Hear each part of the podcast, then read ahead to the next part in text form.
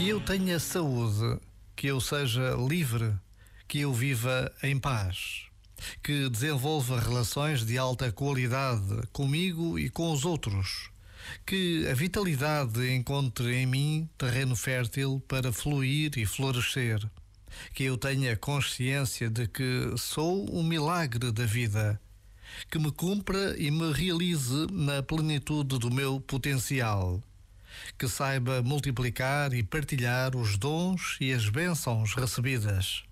Que a autocompaixão me ajude a cuidar de mim como um tesouro precioso, tal como cuidaria um querido amigo.